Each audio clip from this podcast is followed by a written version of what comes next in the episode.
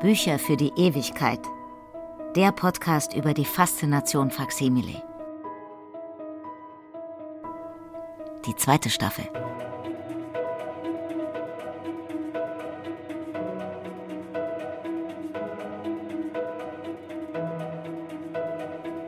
Wladimir Balzer im Gespräch mit Menschen, die schöne Bücher lieben.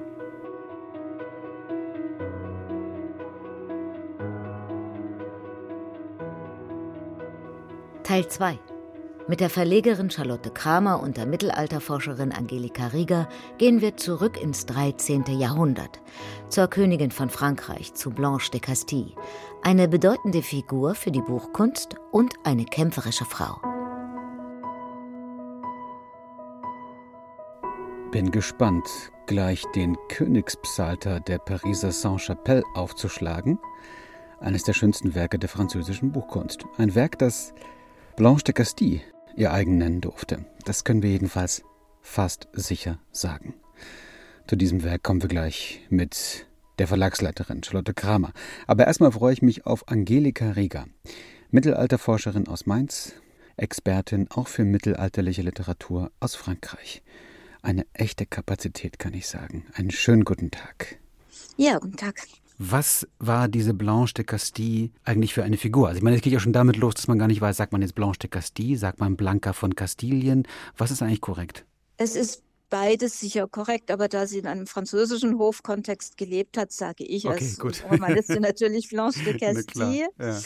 Äh, mir kommt das Blanca von Kastilien etwas äh, schwer äh, über die Lippen, zumal so weiß und so blanca war nun die Figur ja, äh, was ihr Leben angeht und ihren Lebensweg angeht, nicht. Daraus hören Sie auch schon, dass mein Verhältnis zu ihr ein wenig zwiespältig ist ich habe durchaus Bewunderung für die äh, schlagkräftige Durchsetzung ihrer familiären Interessen als Regentin, als Königin.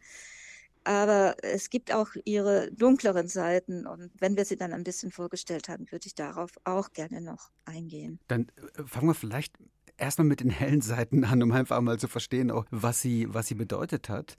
Ja. Sie hat ja die Macht übernommen, was, glaube ich, nicht vorgesehen war im Frankreich des 13. Jahrhunderts, dass eine Frau ein Land regiert, oder? Das war so nicht vorgesehen und äh, das hat sie zu einer sehr mächtigen Frau gemacht, die sich natürlich dann auch den entsprechenden Angriffen ausgesetzt sah. Von Neid über Verleumdung ist im Grunde ihr alles entgegengebracht worden. Allerdings sie hatte ein konkretes Ziel. Sie wollte ihre familiären Interessen durchsetzen, ihren Sohn schützen und äh, ihre Familie äh, schützen.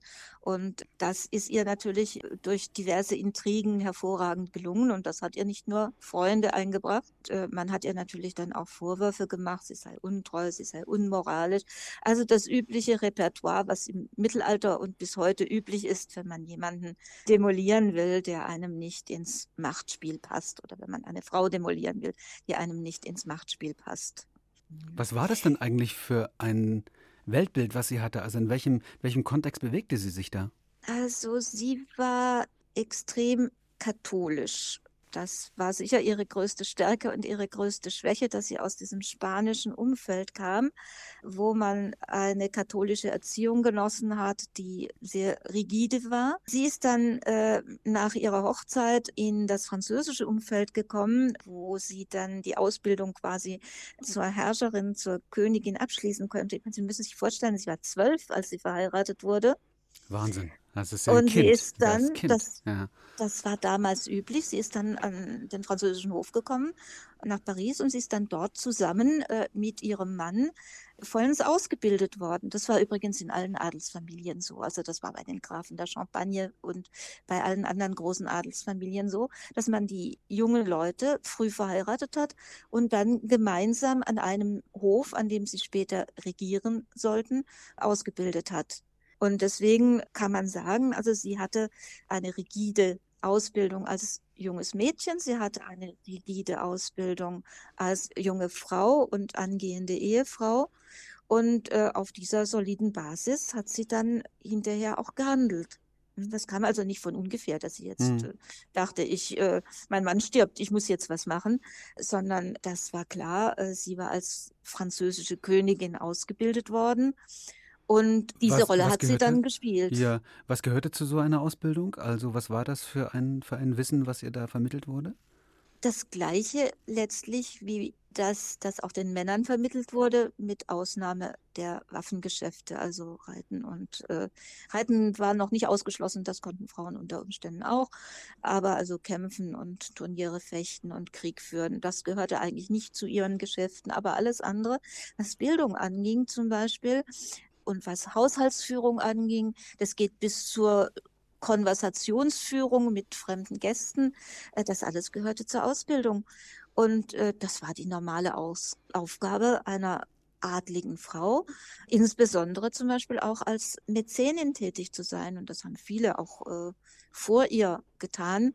Und ich komme da zum Beispiel auf, auf meine Figur, die mich eigentlich äh, mit äh, Blanche de Castille verbindet. Das ist ihre Großmutter, Eleonore von Aquitanien. Eleonore von Aquitanien war auch schon eine der hoch ausgebildeten, mächtigen Frauen, eine Zeit lang am französischen Hof, danach dann nicht mehr. Und Eleonore von Aquitanien war übrigens auch diejenige, die sie in Spanien abgeholt hat und zumindest über weite Strecken bis zu ihrer Abtei Fontevraud dann nach Frankreich und an den französischen Hof begleitet hat. Also das steckt in einer guten Tradition. Und dann mhm. Äh, hat sie ja die Macht übernommen, als ihr, als ihr Mann starb und ihr Sohn noch unmündig war. Und auch das war, ich meine, das muss doch am Hofe nicht unbedingt gut angekommen sein. Suchte man da nicht nach irgendwelchen Alternativen? Es ist ihr nur durch diverse Tricks äh, gelungen, sich als Regentin für ihren jungen Sohn dann einsetzen zu lassen, mit Hilfe, und äh, das ist interessant, mit Hilfe des Klerus. Hm. Und da gehe ich mal davon aus, dass sie wahrscheinlich wahrgenommen wurde als die leichter lenkbare Regentin als jemand anderes, der jetzt äh, die Regentschaft für dieses Kind übernehmen würde. Und da hat es sich die Gesellschaft aber dann doch gewaltig in ihr getäuscht. Also sie war dann, als sie äh, Witwe wurde, ja schon äh, eine gestandene Frau. War sie ja dann mittlerweile, da war sie nicht mehr zwölf, sondern da war sie 38 und hatte nun ihre diversen, ja, Erfahrungen schon gemacht, ne? Und musste sich gar nichts mehr sagen lassen, oder? Von dieser, von dieser Männerwelt. Sie hat ihr Ding durchgezogen. So scheint sie es jedenfalls, es, ne? Sie hat es durchgezogen, mhm. aber das muss man sehen vor dem strikten und etwas kurzsichtigen Hintergrund, im Familienverband und für ihre Familie nun ihre Interessen durchzusitzen, vor allem für ihren Sohn. Weil ich vorhin von den etwas dunkleren Zeiten ja. gesprochen habe. Sie hat zum Beispiel gar keine rühmliche Rolle gespielt dann in den sogenannten Albigenserkriegen. Als äh, strikt äh, katholisch erzogene Königin, denke ich, hat sie da auch nicht unbedingt eine Rolle äh, spielen können. Sie hat, äh, als äh, Ludwig dann in die Albe Albigenzerkriege zog und quasi äh, die südfranzösische Kultur mehr oder minder annektiert und zerstört hat, da äh, hat sie sich in keinster Weise äh, oppositionell gezeigt.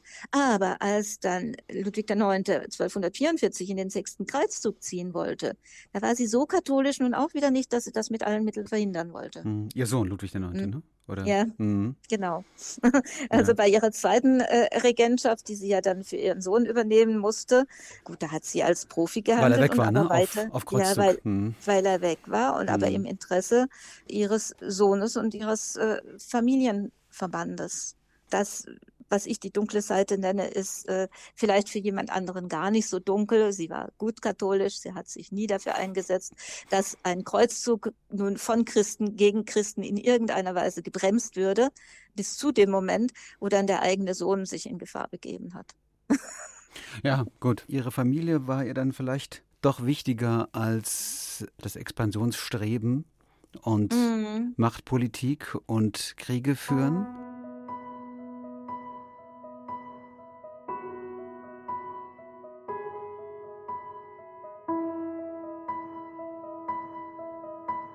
Aber ihr Sohn hat dann ja doch irgendwann übernommen, ne? Also sie konnte nicht ja, einfach ja, weitermachen. Sie hat, sich dann, ja. sie hat sich dann zurückgezogen und hat. Aber war das freiwillig? Was ist Ihr Eindruck? War das so, dass sie, also man kann sich vorstellen, ach naja, ich habe mich gerade so ganz gut eingefuchst hier als Königin. Ich könnte auch ein bisschen weitermachen.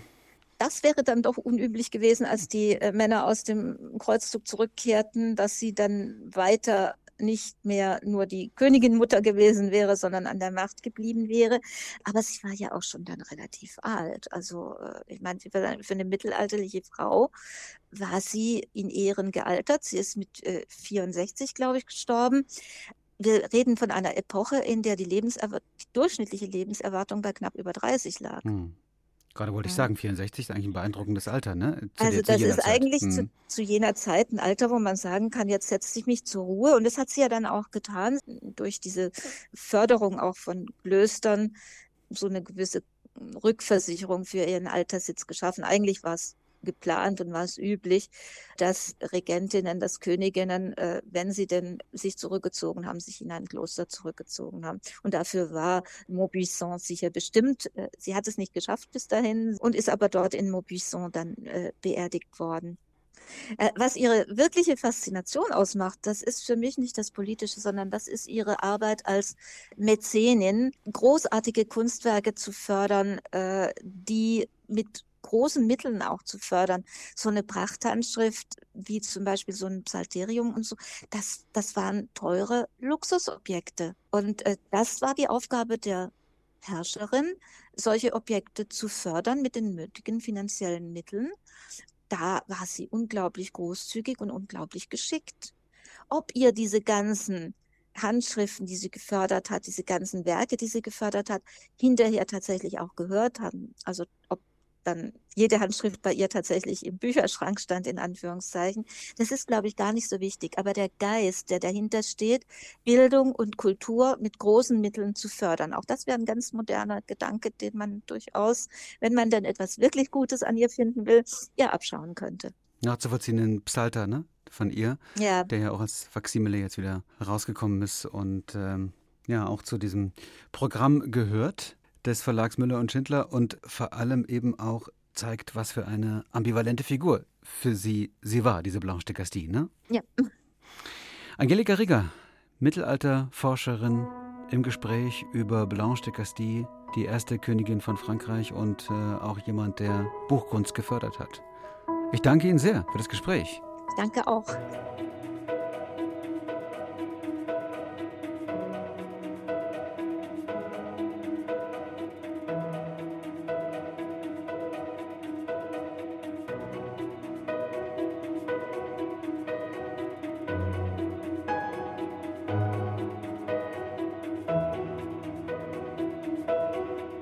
Blanche de Castille, eine sehr starke Frau, eine Frau, die auch zum Teil sogar Kriege geführt hat, die international da auch aktiv war in der Diplomatie, aber auch in der Kriegführung und eben auch einen Königspsalter ihr eigen nennen durfte. Mhm. Und über den wollen wir reden mit Charlotte Kramer, der Verlagsleiterin von Müller und Schindler und Faximile. Schönen guten Tag, Frau Kramer. Schönen guten Tag. Reden wir über den Königspsalter der Saint-Chapelle mhm. für Blanche de Castille, die Mutter Ludwigs des Heiligen. Jetzt versuchen wir erstmal zu verstehen, um das zu klären, was genau ist ein Psalter eigentlich?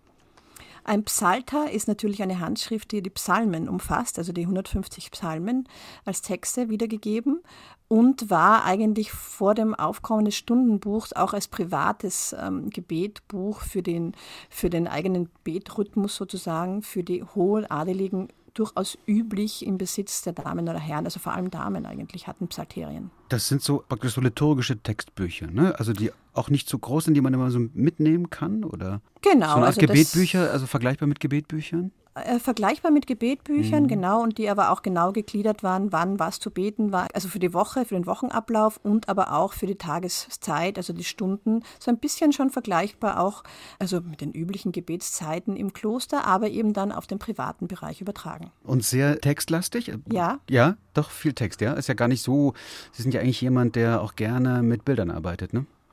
Also diese Handschrift hat natürlich ein besonders reiches Bildprogramm vorweg. Auch die Psalterien haben meist am am äh, Anfang der Handschrift einen Bildzyklus. Das ist auch jetzt bei dieser Handschrift der Fall. Weil sie eben auch eine königliche Handschrift war, war sie natürlich besonders reich ausgestattet.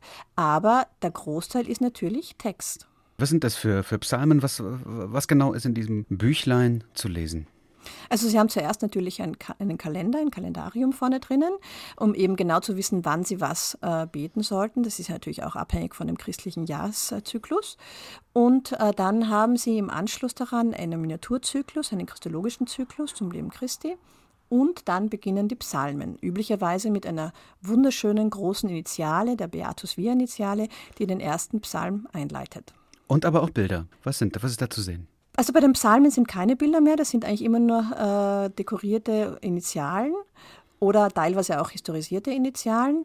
Und äh, sie haben die, die, Einteilung ist eigentlich folgende: dass bei, vor jedem Psalm wird kurz in einem Argumenta, nennt sich das, ähm, beschrieben der Inhalt des Psalmes, also auch theologisch äh, interpretiert. Und dann bekommt, kommt der Psalmtext. In welcher Sprache? Auf Latein oder Latein. Französisch? Ja, mhm, Latein. Latein. Mhm. Und äh, dann haben sie eben teilweise zwischendurch, äh, haben sie dann natürlich wunderschöne äh, Zeilenfüller, Dekorationselemente und so weiter. Und es sind dann noch ein paar ähm, historisierte Initialen. Also historisierte Initialen sind Initialen, die noch eine kleine Bildszene in dem Buchstaben drinnen zeigen. Was sind das für, für Bildszenen, die da zu sehen sind? Haben Sie vielleicht was Besonderes für uns dabei, was Sie besonders beeindruckt? Na, die wichtigste in dieser Handschrift natürlich ist äh, Blanche de Cassis selber. Hm. Ah, ein kleines Porträt. Ein kleines Porträt. Es ja. ist vom, stark anzunehmen, dass sie das ist. Also wir gehen davon aus, dass sie sich, ähm, dass sie da abgebildet wurde. Ganz sicher kann man nicht sein, ne? Das ist äh, hundertprozentig sicher kann man nicht sein, aber es ist sehr wahrscheinlich. Mhm. Ja, ja. Man sieht sie da eben kniend vor einem Altar mit einem Buch, äh, das vor, ihm, vor ihr auch liegt, betend, mit einer klassischen Haube auf dem Kopf, der eben sie eigentlich definiert als noch nicht als Königin zu diesem Zeitpunkt, mhm. aber eben der Psalter ist ja vermutlich auch noch entstanden in einer Zeit, wo sie noch nicht Königin war. Was ist um sie herum? Was ist das für eine? Ist sie alleine da? Sie ist alleine da, also oben ist Christus zu natürlich. Mhm. Äh, und sie ist allein auf einem prächtigen Goldhintergrund zu sehen. Und das ist auch in diesem Königspsalter mit dabei? Genau. Ähm, und äh, was sind da noch für, für Motive? Also erstmal ist ja schön natürlich, dass man Blanche mal sieht, dass man so ein bisschen eine Vorstellung hat. Also ja, aber was sind da noch für für Motive und Szenen in diesem Psalter? Also besonders zu erwähnen, meines Erachtens in diesem Psalter wäre eigentlich auch ein Alleinstellungsmerkmal unter allen Psalterien, nämlich die allererste Bildseite. Vor dem Kalender weg ist eine Seite reich mit Blattgold, äh, also mit Blattgoldhintergrund ähm, ausgestattet. Und darauf ist zu sehen drei Männer, einer davon ganz klar als Astronom zu erkennen, weil er ein Astrolabium in der Hand hat, also sprich er vermisst den Sternenhimmel und äh, auch so eine Messlatte. Und daneben, links und rechts von ihm, sitzen noch zwei, ja, das sind wahrscheinlich seine Schüler, die in den Büchern notieren, was er denn da misst. Und das ist eigentlich ein Unikum, das gibt es in einem Psalter eigentlich nicht. Also wir kennen keine andere Psalterhandschrift, in der diese. Das ist Miniatur ja kein religiöses Motiv in dem Sinne, ne? Nein, ist es nicht, mhm. aber bezieht sich natürlich ganz klar auf das Kalendarium. Mhm. Also deswegen ist es vermutlich auch vorweggeschaltet und ähm, kommt auch in, in einer anderen astronomischen Handschrift meines Erachtens, ich habe es nochmal nachgelesen, äh, ist diese Abbildung auch zu finden, aber eben nicht in einem Psalter. Das ist beeindruckend. Also wie, wie kommt es, dass da sozusagen so ein Astronom, also gut, äh, die, die, die Richtung Himmel äh, liegt ja durchaus nahe, wenn man sich sozusagen ein liturgisches Textbuch äh, vorstellt. Das ist ja durchaus denkbar, dass es Richtung, Richtung Gott und Richtung Himmel geht. Aber wie, wie ist das zu erklären, dass ein ausgerechneter Astronom dort mit seinem Messgerät abgebildet ist? Ja, also erstens natürlich in Bezug auf den dann darauffolgenden Kalender, der natürlich mit, ja. den Astronomie, mit der Astronomie in Verbindung steht, also mit den ganzen komputistischen Werken. Und es gibt dann aber noch einen Satz in der Rubrik, der ein bisschen auch erklärt, was man vielleicht da sieht. Und dieser Satz ist eben, es sagt, dass hier David im Gespräch mit Christus gegen jene, die glauben, dass die Welt durch den Zufall gelenkt wird. Das ist sozusagen als Beschreibung noch ergänzt. Und das bedeutet natürlich auch, also es ist nichts dem Zufall sozusagen äh, überlassen. Und das alles in einer beeindruckenden Kassette. Ne? Das ist ja nicht irgendwie mhm. nur der Psalter. Ich sag, nur wäre ja schon toll, aber dann eben auch nochmal kostbar aufgemacht. Also Sie mhm. haben es ja, Sie haben es jetzt gerade vor sich liegen. Vielleicht beschreiben Sie es mal. Sie, Sie, blättern ja schon im Buch drin. Also Sie sind ja eigentlich schon sozusagen ein bisschen vorgesprungen zu dem, was man hat, wenn man wenn sozusagen dieses wunderbare Ding plötzlich zum ersten Mal vor einem ist. Äh, mhm, dann mhm. gehen wir mal rückwärts Raum. Sie haben den, das Buch vor sich. Wie ist das, wie ist das eingebunden? Wie ist das äh, gestaltet genau? Also die Handschrift ist natürlich im Pergament, äh, auf Pergament geschrieben. Wir haben eben nach dieser einfü einführenden Miniatur den Kalender und eine Tabelle, die eben dann auch so genutzt hat, um zu wissen, wann was zu beten ist. Und dann kommt ein wunderschöner, großartiger Miniaturzyklus, der ein bisschen anmutet ähm, an Kirchenfenster der Gotik. Das heißt, es sind so überlappende Kreise die die Szenen darstellen. Und das ist natürlich eigentlich ganz klassisch für die Glasmalerei in der Hochgotik. Das heißt, es soll ein bisschen auch diese Stilrichtung wiedergeben, wobei sich dieser Psalter eigentlich stilistisch zwischen Romanik und Gotik eigentlich befindet. Also es, man kann es schwer abgrenzen. Er steht auch allein da stilistisch, weil deswegen ist er auch so schwer zuzuordnen, weil seine Ausführung nicht wirklich ganz klar der Pariser ähm, Region zuzuordnen ist, sondern teilweise einem auch eher eigentlich in den Osten, also fast Deutschland, deutsche Psalterien haben teilweise ähnliche ähm, Stilmerkmale zu finden sind. Insofern ist er wirklich alleinstehend in seiner großartigen Ausdrucksweise mit diesen flächigen Goldhintergründen, die ganz erhaben auch äh, hervorkommen, diesen starken Blau- und Rottönen, den expressiven Gesichtern, diesen ganz starken gestikulierenden auch Personen, die Sie in den Miniaturen sehen können. Ja, ich könnte Ihnen dazu viel dazu erzählen. Ja, schwärmen Sie nur, schwärmen Sie nur, ich ja. höre das. Ja. Es ist einfach großartig, ja, auch wenn Sie zum Beispiel, ich habe jetzt hier jetzt gerade aufgeschlagen, die Geburtsszene, äh, allein der Ausdruck, das oben ist die Geburtsszene, wo äh, Maria dort auf dem Bett liegt und Josef sitzt daneben und die zwei Tierchen sind im Hintergrund, das Jesuskind liegt schon in der Krippe und da hinten ist eigentlich die Verkündigung an die, äh, darunter in einem in einem zweiten Medaillon ist die Verkündigung an die Hirten zu sehen.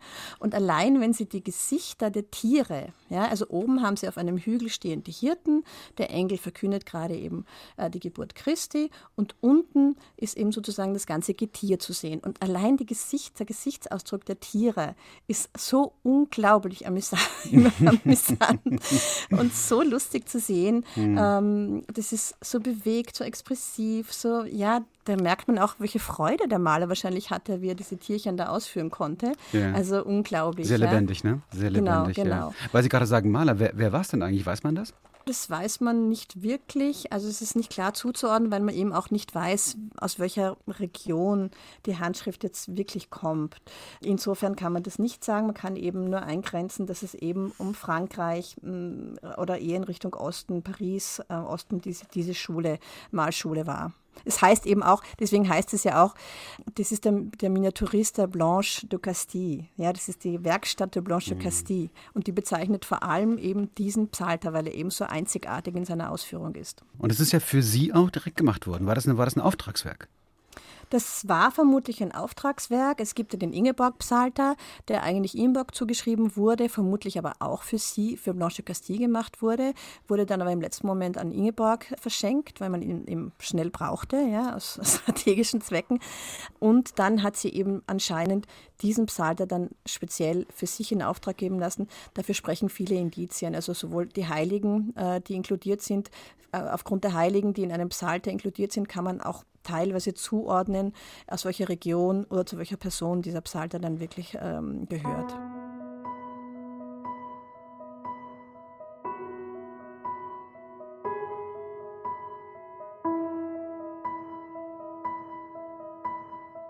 Und dann ist es eben eingebunden in Leder?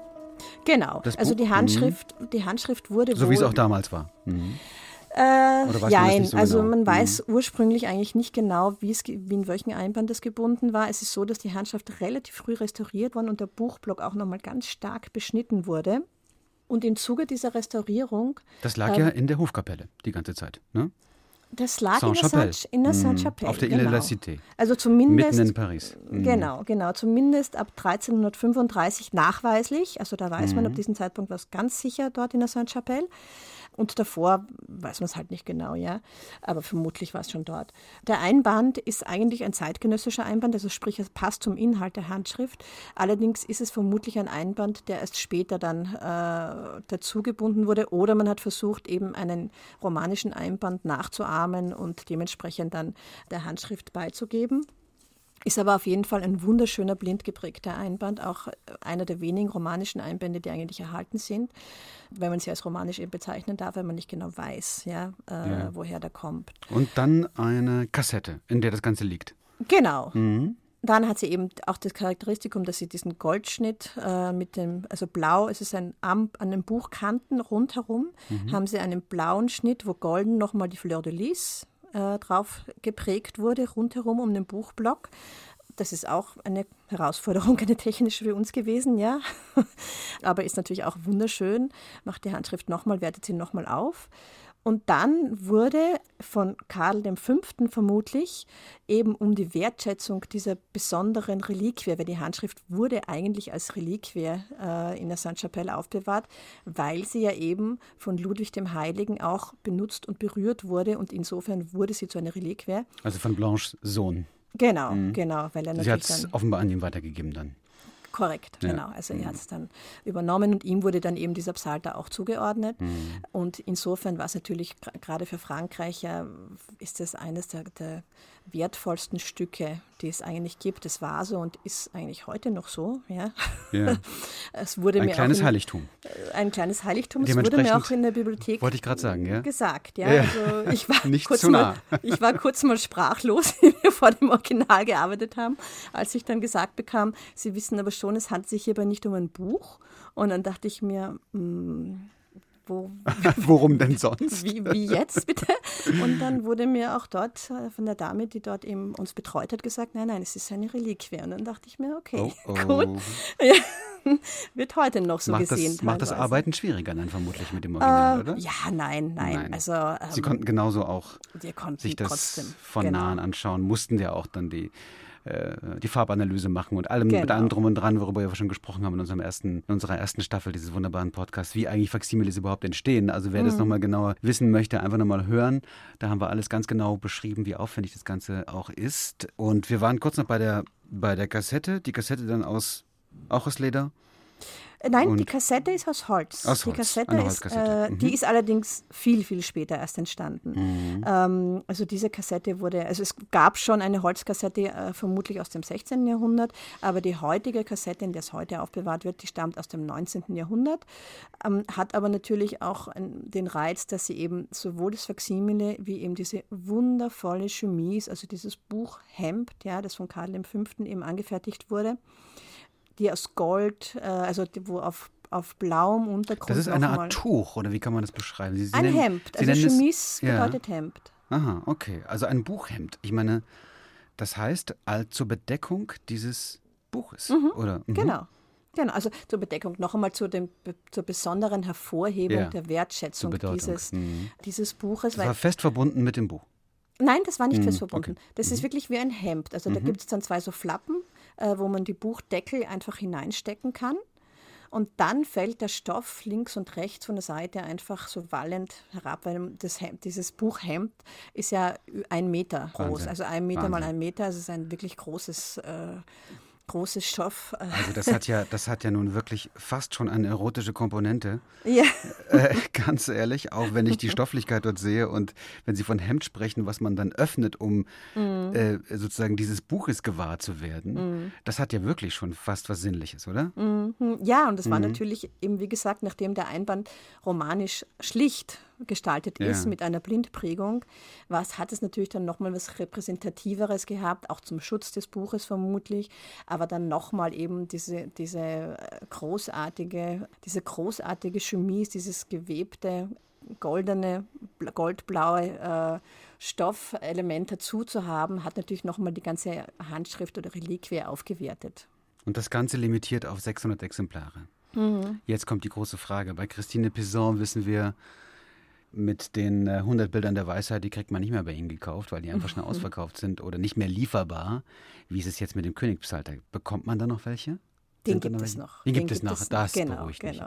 mich. Das beruhigt mich jetzt aber, weil das ist so ein beeindruckendes Werk mit einer solchen, mit einer solchen, mit so vielen verschiedenen Dimensionen. Mhm. dass man da, glaube ich, große, große Lust äh, darauf hat. 600 limitierte Exemplare, also der Königspsalter der Saint-Chapelle. Und wir haben es gehört von Charlotte Kramer, der Leiterin von Müller und Schindler und Faximile Verlag. Eine Reliquie. Zumindest ist sie dem Original dort begegnet. Und das war aus Sicht der Bibliothekare und Bibliothekarinnen, ist ja inzwischen nicht mehr in der Saint-Chapelle, ne, sondern in genau. der Bibliothek de l'Arsenal Richtig. In Paris als Reliquie dort auch tatsächlich. Äh, ja, also wenn das nicht eine Liebe zum Buch ist, dann weiß ich auch nicht.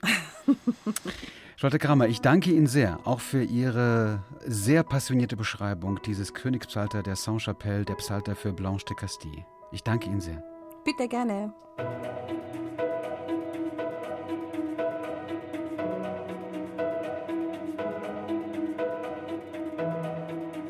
Bücher für die Ewigkeit der Podcast über die Faszination Faksimile. Bis zur nächsten Episode.